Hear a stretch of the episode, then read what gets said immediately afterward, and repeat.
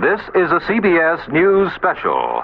Earth Day, a question of survival. Ha dado un aporte significativo para disminuir la contaminación ambiental. Páguese la deuda ecológica y no la deuda externa. Desaparezca el hambre y no el hombre. En Guatemala no estamos eh, preparados para esto, ¿verdad? Para comer carne de perro. Entonces, nosotros lo vamos a evitar. Hay un artículo que mira Maga que prohíbe realmente el consumo de, de la carne de cerdo, ¿verdad? De perro, perdón. Ah, señor McClure, tengo un amigo que dice que es malo comer carne. ¿Es un desquiciado? No, es un ignorante. Seguramente tu amigo no ha oído de la cadena alimenticia.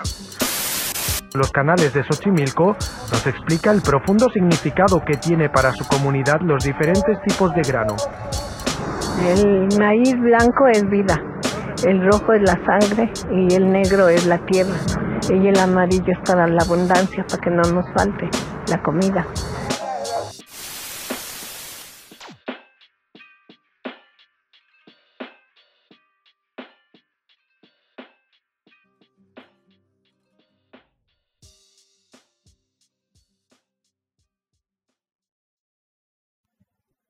Una vez más le damos la bienvenida a este podcast que se llama Percepción Audiovisual Lado B.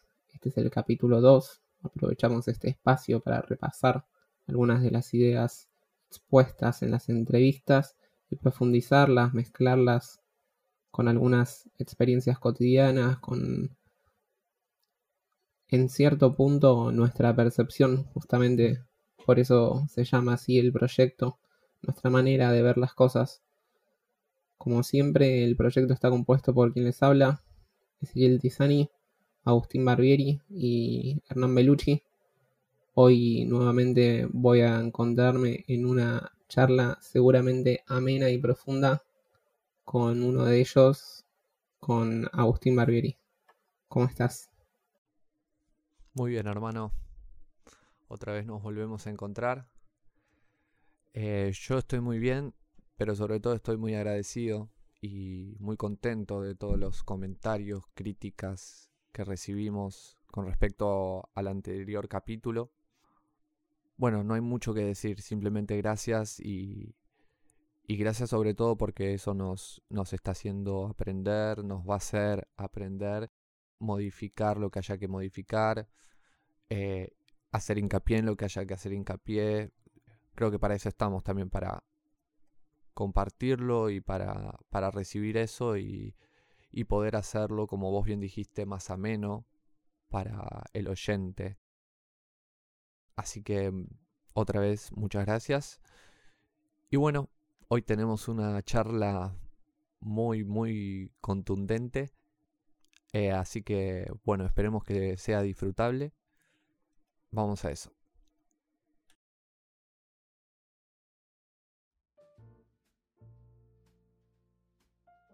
Como hablamos en la anterior entrevista y en nuestra anterior charla con Leo Di Lorenzo, quizás mencionamos sobre cómo las distintas instituciones generan sobre nosotros alguna una especie de pensamiento único, ¿no? Un, pensamiento que está más o menos delimitado.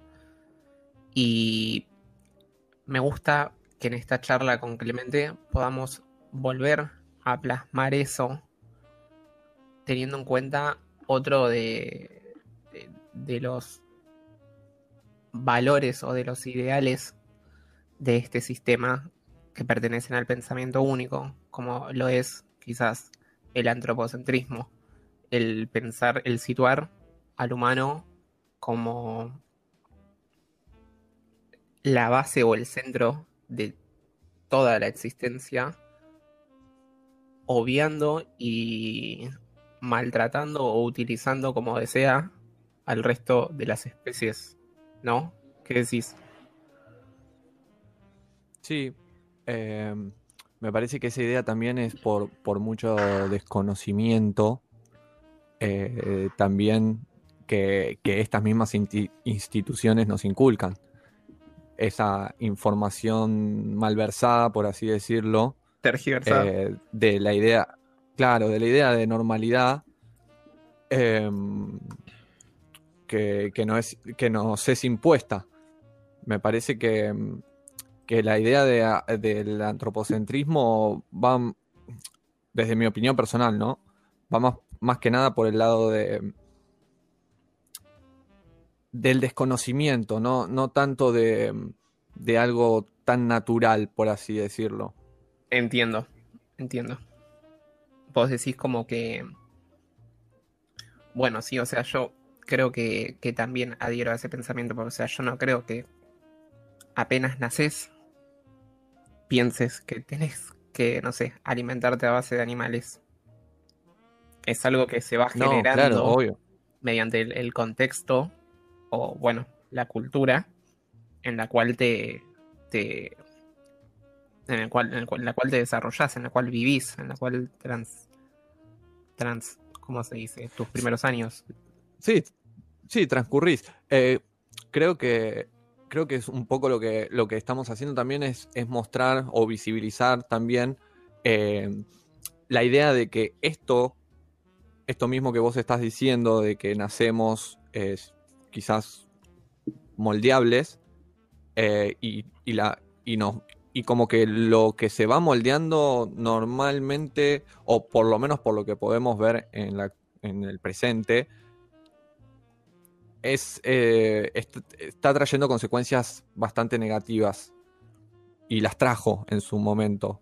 Eh, y un poco lo que creo que estamos tratando de visibilizar es la opinión eh, que, mm, o sea, es como hacer común la opinión que tenemos muchas personas al respecto acerca de que esa idea de normalidad, ese, ese pensamiento único, eh, nos está trayendo más problemas de los que de los que quizás sentimos que nos merecemos, por así decirlo. No sí, sé. no sé si, si, sin merecer y, y meritocracia. Claro, no sé si es merecer. Pero entiendo. No, claro. Sí, entiendo. No, pero digo, o sea, pero que nos merecemos, digamos, eh, por la condición del ser.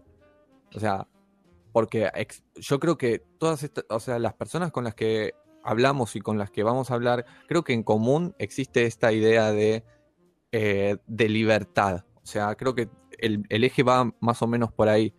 Y, y creo que, que las libertades eh, son una condición, digamos, del ser natural. Y me refiero a libertades eh, en aspectos morales, obviamente, ¿no? Y creo que eso es precisamente lo que, lo que está trayendo tanta, tanta sensación de malestar y que a muchas personas se las trajo en su momento y que lo pudieron eh, sobrellevar, lo, pusieron, lo pudieron sobre, so- sí, sobrellevar y convertirlo en algo eh, positivo y compartir eh, como, como en, esto, en estos casos que, que los entrevistados no- nos comentan de sus experiencias personales. Total. Em, vamos a, a contextualizar cuando hablamos de, de antropocentrismo. Es em, porque, bueno, en la charla con, con Clemente em, nos pusimos a hablar sobre su vegetarianismo, que en algún momento fue veganismo, y, y bueno, y, y dice varias frases en respecto a, a esta actitud que quizás es antiespecista y, y no es para nada antropocentrista justamente. Cuando le pregunté por qué le gusta ponerse en el lugar del otro, que es un rasgo que había visto en sus entrevistas y en varias entrevistas que había hecho, y me respondió que era una obligación moral, porque si no te convertís en, en un patán, en un egoísta. Y a mí me molesta mucho cuando veo a alguien luchando por una causa que esa persona cree justa y del otro lado se la bastardea, que es algo que sucede bastante justamente, ¿no? Entre el vegetarianismo y, y las personas que no son vegetarianas.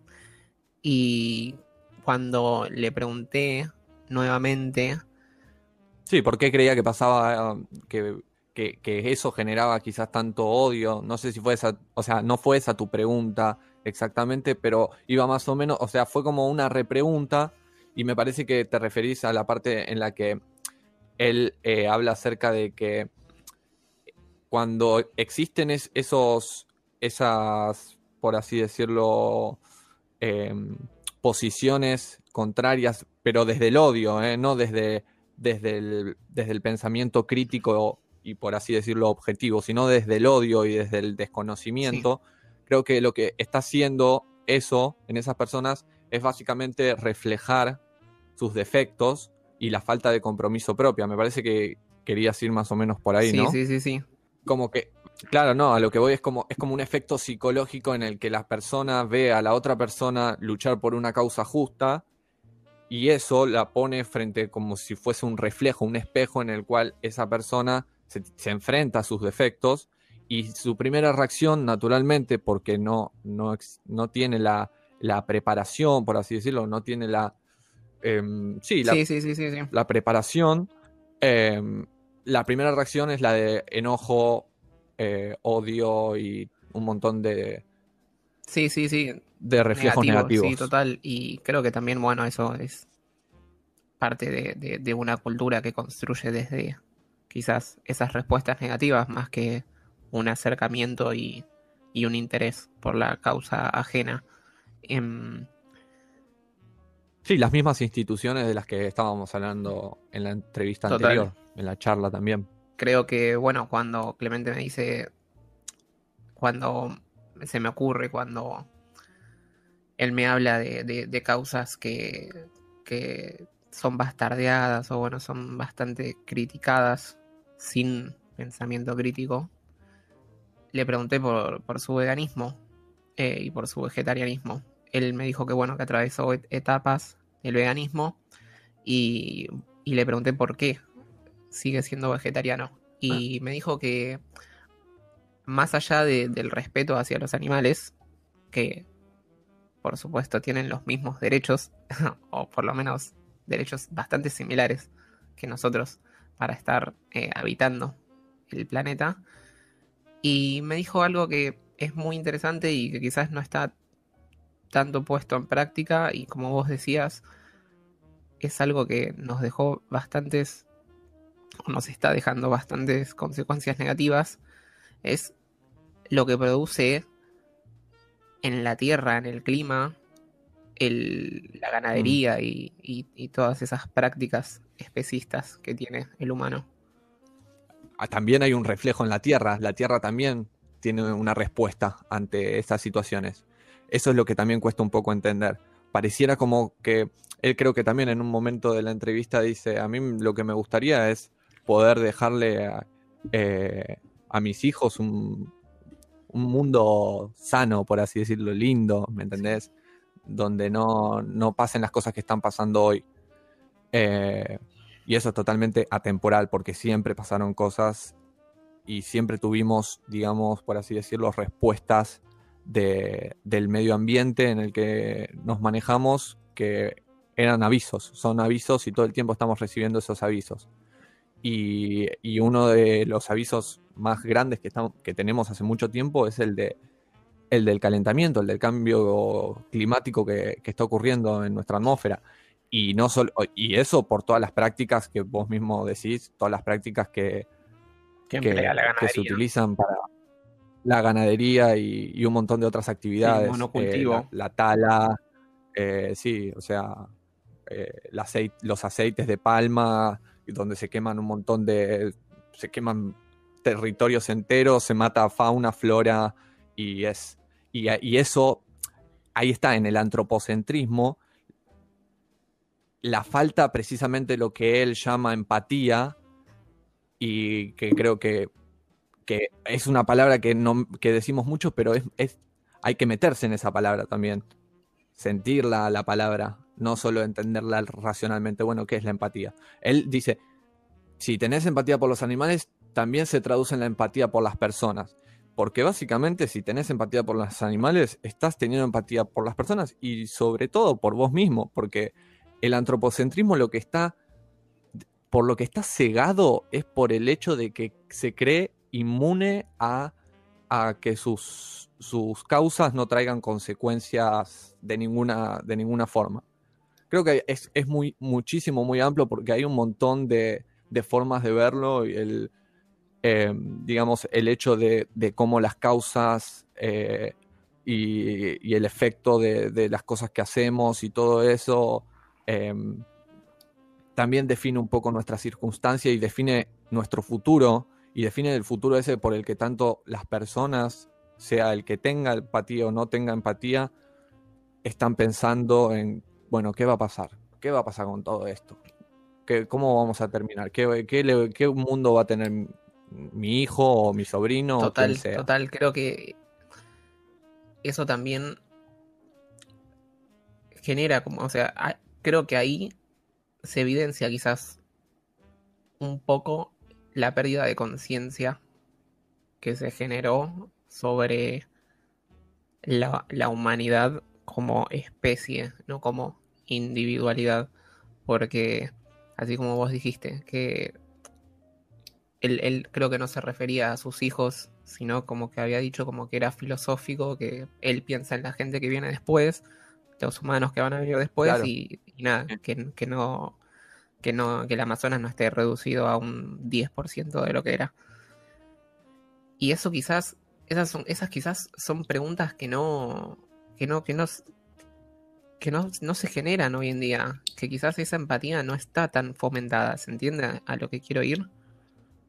Como que no, no pensamos en humanidad como comunidad, sino en individualidades, en, no sé, tener el mejor electrodoméstico, en tener la casa más grande, en tener el plato de comida más grande y quizás en realidad hay otras cosas, hay, hay consecuencias que traen esas causas. Sí, eh, sí, tal cual, amigo. Yo, yo lo que pienso es que en el fondo, no, mm, yo por lo menos no lo sé bien, eh, pero creo que en general no sabemos bien por qué tenemos esa tendencia, digamos, a, individualizar nuestras causas. O individualizar las causas las causas que son comunes a todos. Porque si yo sé que esto que voy a hacer le va a hacer bien a todos, a veces eh, em, sucede que aunque eso que sabes que le va a hacer bien a todos, existe como también esa individualización eh, en, el, en el cual uno dice, bueno, esto lo hago, lo hago por mí, yo decido esto y dejo esto atrás y dejo esto, dejo... me explico más o menos, o sea, es como que ya existe predeterminadamente me parece como esta sensación de, individualización, obviamente porque así, así es el ser humano. Lo que, lo que pasa es que lo que por lo menos a mí me parece un poco raro es el hecho de que cuando la realidad te pone enfrente ciertas situaciones que, te muestran que tus causas no están, eh, digamos, o o bien no están bien direccionadas o bien no están lo suficientemente visibilizadas, porque quizás vos tenés una causa eh, muy positiva, muy alentadora, constructiva, pero esa causa la tienen un montón de personas, pero no están visibilizadas. Y aún así, creo que eh, lo que faltaría sería esto mismo también, que más personas que, que confíen en sus causas, que confíen en lo que puede construir sus causas, las visibilicen más. ¿Me explico? Sí. sí, entiendo. Yo supongo que, que me genera duda o me intriga saber cuáles son las causas a las que se le da importancia o, bueno, me, genera como, muchos pensamientos, muchos cuestionamientos. Es, eso es, un ejercicio que tengo bastante seguido de, no sé, que me sucede cuando veo una noticia en los medios de comunicación ¿Por qué aparece esto y no aparece, no sé, la ganadería? ¿Por qué en el colegio me, enseñan que, tengo que cerrar el agua cuando me estoy lavando los dientes, pero no me enseñan que, que, para producir un kilo de carne se requieren 15.000 litros de agua? ¿Me entendés? Como qué es lo que tiene consistencia, por qué tiene consistencia y quién le da esa consistencia. Creo que cada uno sabe lo que, lo que piensa y creo que cada uno sabe lo que ve. Y estaría bueno que empáticamente compartamos cada uno lo que ve y que no nos individualicemos solamente en nuestras, en nuestras causas, sino que también escuchemos otras causas, también un poco como decía eh, Clemente, el hecho de escuchar otras causas, interesarse, porque estamos mal acostumbrados a cuestionar, a, criticar, a, a, cancelar, a juzgar un montón de cosas solo por el hecho, o sea, porque sí, o sea, automáticamente.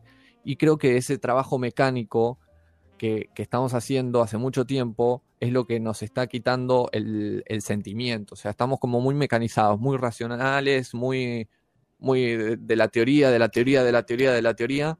Y, nos falta más, eh, creo que falta más sentimiento y más emoción para generar este, este, este mundo del que habla, de imaginar por lo menos este mundo un poco más Sí, sí, sí. Eh, creo que la empatía es una de las claves, o por lo menos yo la considero una de las claves, y creo que, y creo que lo que intentamos demostrar mediante las diversas entrevistas es cómo en distintos ámbitos, puede ser, bueno, el fútbol, el periodismo, y van a venir diferentes profesiones más, se puede tener puntos cercanos, no es que que una generalización. A los que piensan de esta manera suelen hacer esto. Los que piensan de otra manera suelen hacer aquello.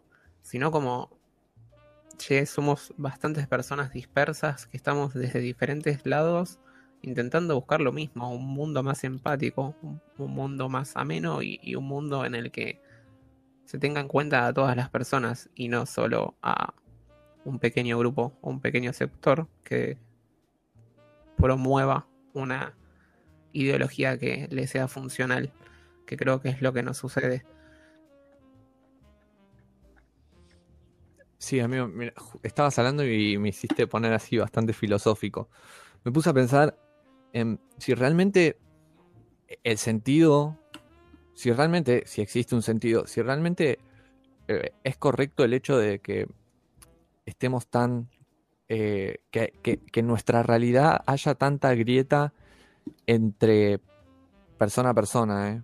No estoy hablando de movimientos ni nada, sino ya de por sí entre vos y yo y el de al lado y, quien sea, tanta grieta. O sea, ¿por qué, ¿por qué tendría que ser así? O sea, realmente, o sea, si, si tiene que ser así es para que aprendamos y, que, y, cambiarlo, obviamente.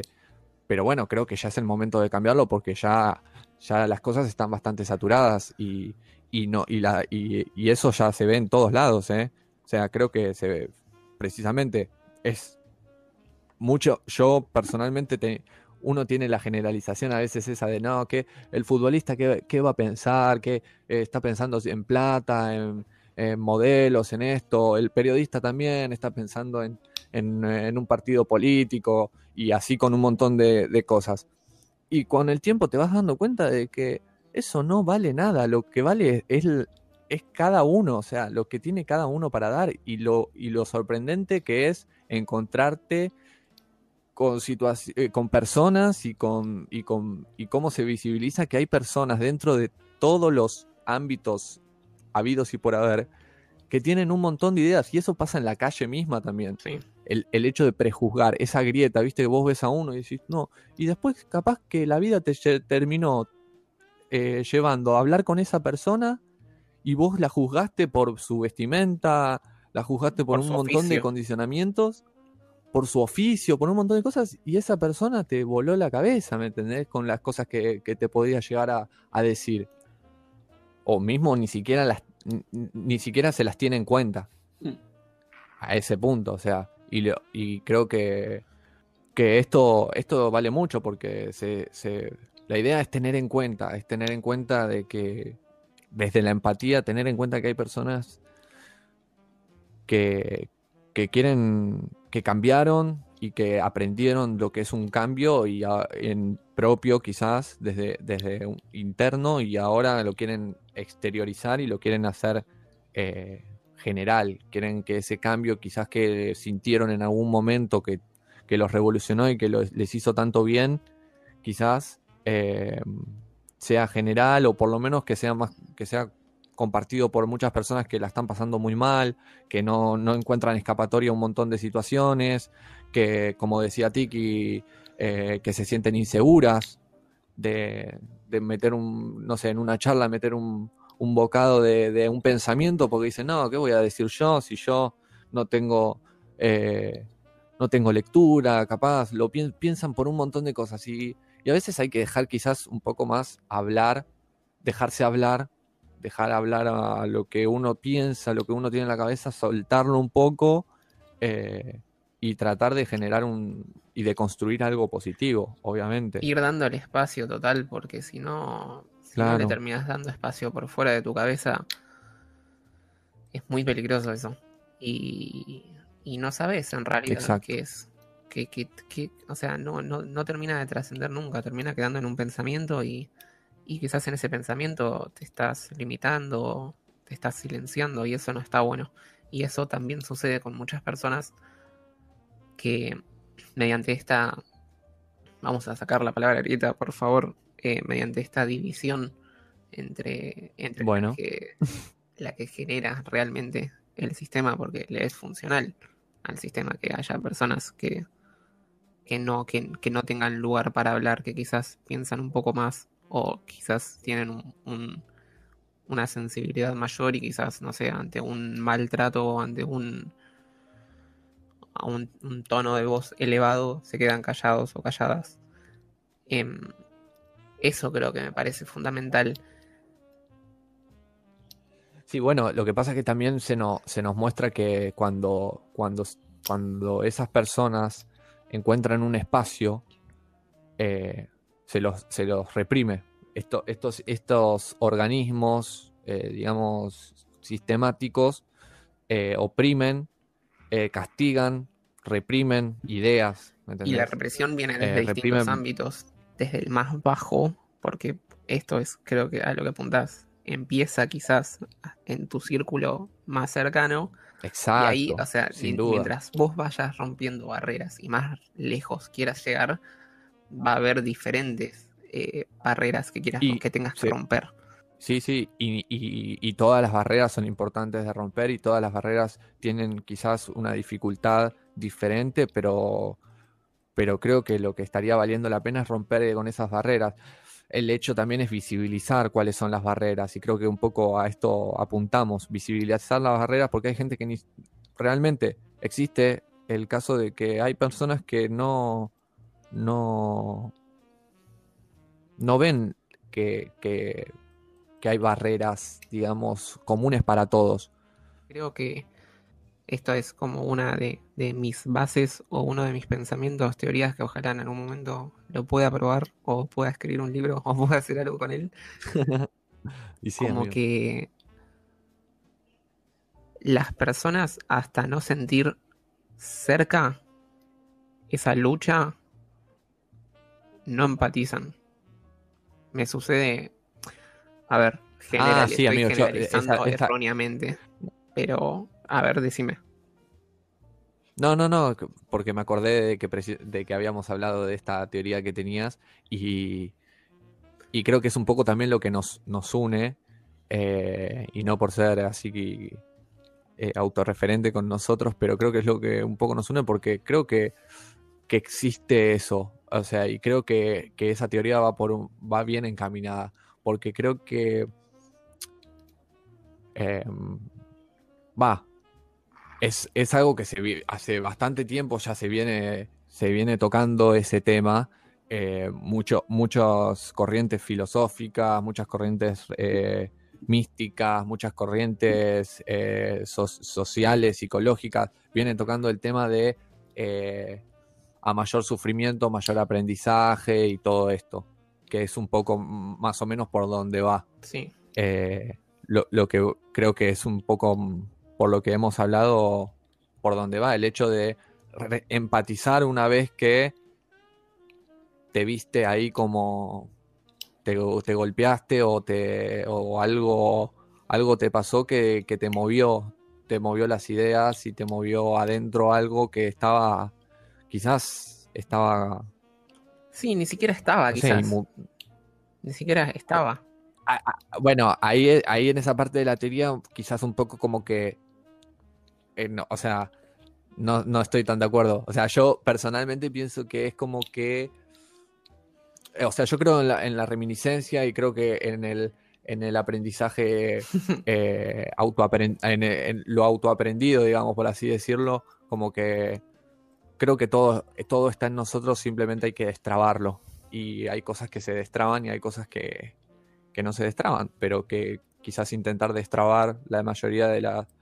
Es como desbloquear niveles, como los jueguitos. sí, sí, sí, entiendo, entiendo. Me parece que va un poco por ahí, Entiendo. pero... Adhiero. Y bueno, Y- creo que también estamos buscando un poco eso, ¿no? El, el- el origen de, de- de ese despertar. Que justamente también por eso entrevistamos a, a- a diferentes personas de diferentes ámbitos, a ver si en algún momento encontramos dónde está ese despertar, dónde se genera ese despertar, ¿se entiende? Sí. ¿Dónde- o sea, ¿qué, Sí, qué sí. pasó para que vos desbloquees el, el, el level, el nivel feminismo? ¿Qué pasó para que vos desbloquees el nivel especismo? ¿Qué pasó que te volviste una persona empática con esas personas? Y eh, creo que a partir de encontrar ese factor X, esa, ¿cómo se decía? Poción X, sí. era el de las chicas superpoderosas. El elemento no era, no, una cosa así era. em, Sí, no sé. a partir de eso pero poder generarlo y, y difundir eso en, en la educación y que no haya que esperar quizás dársela contra una pared para ser más empáticos y empáticas con las otras personas.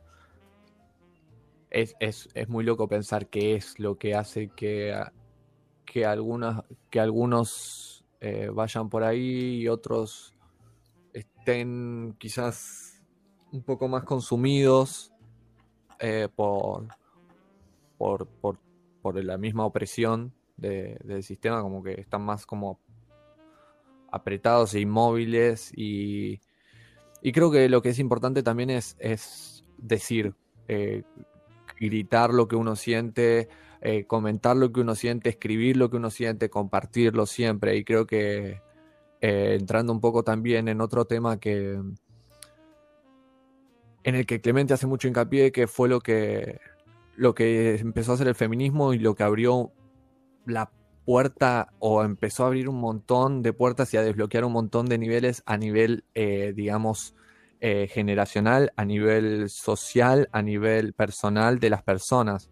Creo que eso fue, fue un gran visibilizante, por así decirlo, no sé si existe esa palabra, Alto gerundio. eh, de alto gerundio, de niveles, ¿me entendés? De los niveles que eran posibles de desbloquear y que siempre fueron posibles y que siempre estuvieron, ¿me entendés? Un poco... Total, sí, creo que. Creo que- sí. No, no, no, eso. Creo que el feminismo abre, y bueno, Clemente dijo, nos abrió y nos abre los ojos, y a un montón de luchas, más allá de, de la lucha feminista, justamente, y contra lo patriarcal y, y lo, y lo heteronormativo, hay un montón de puertas que se abren, y bueno, el antropocentrismo y, y el especismo es una de las luchas también que da el feminismo. Y un montón de desigualdades, desigualdades de, de infancias, de... Es, la verdad que a mí me, me parece como movimiento social, político y cultural algo importantísimo desde lo cual se puede construir, es, está, está lleno de empatía ese movimiento y creo que también está lleno de pensamiento crítico, que es lo que nutre tanto a, a la, a la discusión, que plantea situaciones que el sistema no plantea, ¿se entiende? Quizás el sistema no visibiliza, y realmente el sistema no visibiliza, no visibiliza a mujeres, no visibiliza a personas que no se, se consideran no binarias, personas que, no sé, hay, hay, hay miles de ejemplos, y creo que el feminismo lo que está haciendo es mostrar una alternativa a esta normalidad que tanto criticamos. Sí, amigo, tal cual. Em, yo siento que a mí personalmente, más que darme una alternativa, me, me fortaleció en el, me reforzó un montón. eh, es como que siento que, que señaló a dónde estaba este, este, esta máquina opresora. Como que siento como que eh, a partir del feminismo empezó todo, empezaron un montón de, Cuestionamientos. nuevos cuestionamientos, pero, pero me, al- la sensación que a mí me da me gusta esa, eso de señalar y decir, che, allá está, o sea, ahí están oprimiendo, ¿me entendés? Y ahí nos están oprimiendo a todos, desde ahí Y a todas. desde esta, desde, y- claro, desde estas bases, ¿me entendés? Como que eso me parece, eso me parece genial y me parece, mm, me parece que, que eso podri- es lo que nos da esa sensación de que, por lo menos a mí personalmente, me da esa sensación de que este último tiempo las cosas un poco como que mejoraron en cuanto a, empatía, en cuanto a, a- a empezar a ver, como dice Clemente, eh, abrir los ojos y un montón de cosas, pero es un trabajo de, es un trabajo continuo, ¿me entendés? De todos los días. Y es un trabajo que muchas personas eh, eh, realmente lo toman como una batalla. Sí, sí. Porque creo que es lo que es. Creo que es, es como, es como una batalla y, y que cada uno tiene que decidir si, si va a la batalla o si no va a la batalla. Total. O si es indiferente, que es peor. Em, Olvídate.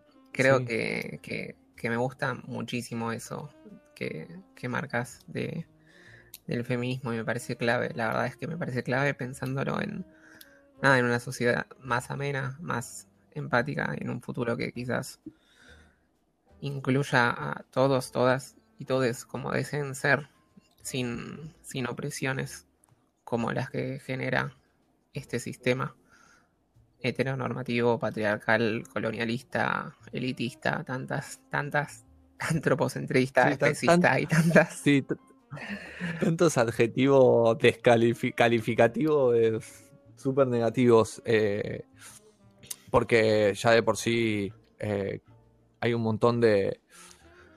Se nos mostró un montón de la historia. fa- falta que se muestre un montón más de historia. eh, también un poco hay que conocer más de lo que nos, de lo que se nos mostró y no conformarse quizás tanto con lo que, bueno, lo que te contaron en la escuela, como habíamos dicho, o lo que te cuentan en tu familia, porque como, o sea, siempre volviendo un poco atrás, como había dicho Tiki, en la escuela enseñan lo mismo hoy, hace 30, 45 años, excepto que eh, pasaron un par de acontecimientos históricos más, pero bueno. eh, Y más allá, creo que más allá de lo que te cuentan, cómo te tratan también. Claro, bueno, obvio. Eh, esa costumbre también de, de, de- de sentirte, vamos a repetir, voy a repetir la palabra oprimido todo el tiempo, ya sea por, por el organismo que sea, eh, por la construcción que sea. Entonces, me parece que, es importante el cuestionamiento de por sí y, la investigación y, una vez que, que uno cree que una causa es justa para luchar, creo que lo mejor es hacerla parte de la experiencia de uno y parte de- del aprendizaje de uno y para el aprendizaje de un montón de otras personas y, si eso eh, a esa persona le hace bien, le hizo bien, la hizo crecer, la hizo madurar, la hizo soltar un montón de, mm, ci- circunstancias que no podía soltar, eh, traumas, un montón de cosas. Existen tantos casos como personas, eh, seguramente, pero mm, creo que lo importante también es eh, la empatía, el escuchar, en interesarse en la causa que tiene el otro y decirle, che, mira, a mí esta, mi cau- o sea, esta causa a mí me ayudó para esto, esto y lo otro. Eh, la tuya me ayuda también para esto, a ver si yo te ayudo con la mía y somos más, ¿me entendés? Y ahí es cuando en la batalla no, no está, eh, las cosas son por lo menos más parejas. Sí, total, creo que el feminismo tiene un montón de esa unión que, Exacto, sí.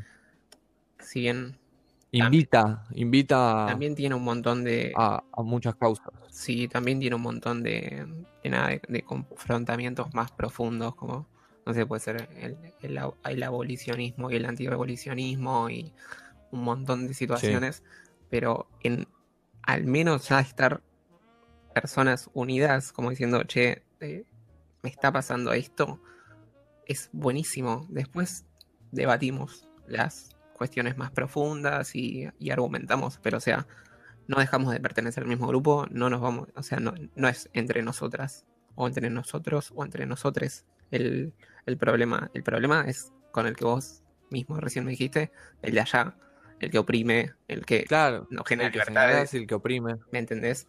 Y Sí, eso es, esa unión es la que tenemos que la que tenemos que generar en todos los ámbitos, la unión que genera el feminismo para poder luchar contra ese opresor, ese estado y ese sistema tan opresor. Bueno, amigo, terrible, terrible charla. Sí, posta que sí. Eh, Increíble. nada, Me alegra mucho. saber que van a venir muchas más y nada, ojalá que motive a alguien a, a charlar, a buscar más información.